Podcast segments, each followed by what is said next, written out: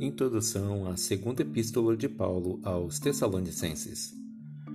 Mesmo depois de terem recebido a primeira epístola de Paulo, os cristãos de Tessalônica continuaram discutindo sobre a vinda do Senhor Jesus Cristo. Alguns até diziam que o dia do Senhor já havia chegado, enquanto outros estavam tão certos de que Jesus voltaria logo, que largavam o trabalho e viviam às custas dos outros. Então, Paulo escreve a segunda epístola aos Tessalonicenses a fim de corrigir esses falsos ensinamentos e maneiras de agir. Nela, ele diz que antes da vinda de Cristo haverá um tempo de maldade e de pecado.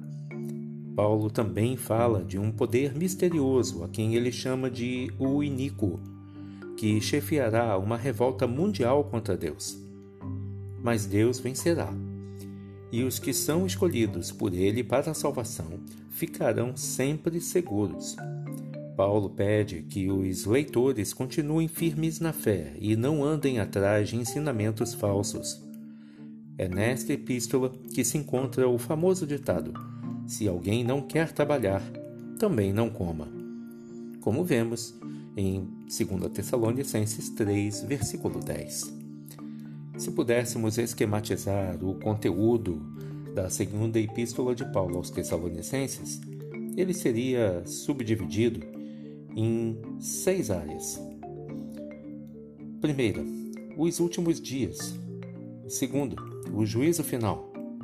A terceira, manifestação do homem da iniquidade.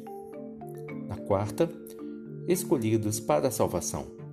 Quinta, que a palavra de Deus seja glorificada. E sexta, o dever de trabalhar. Que Deus te abençoe.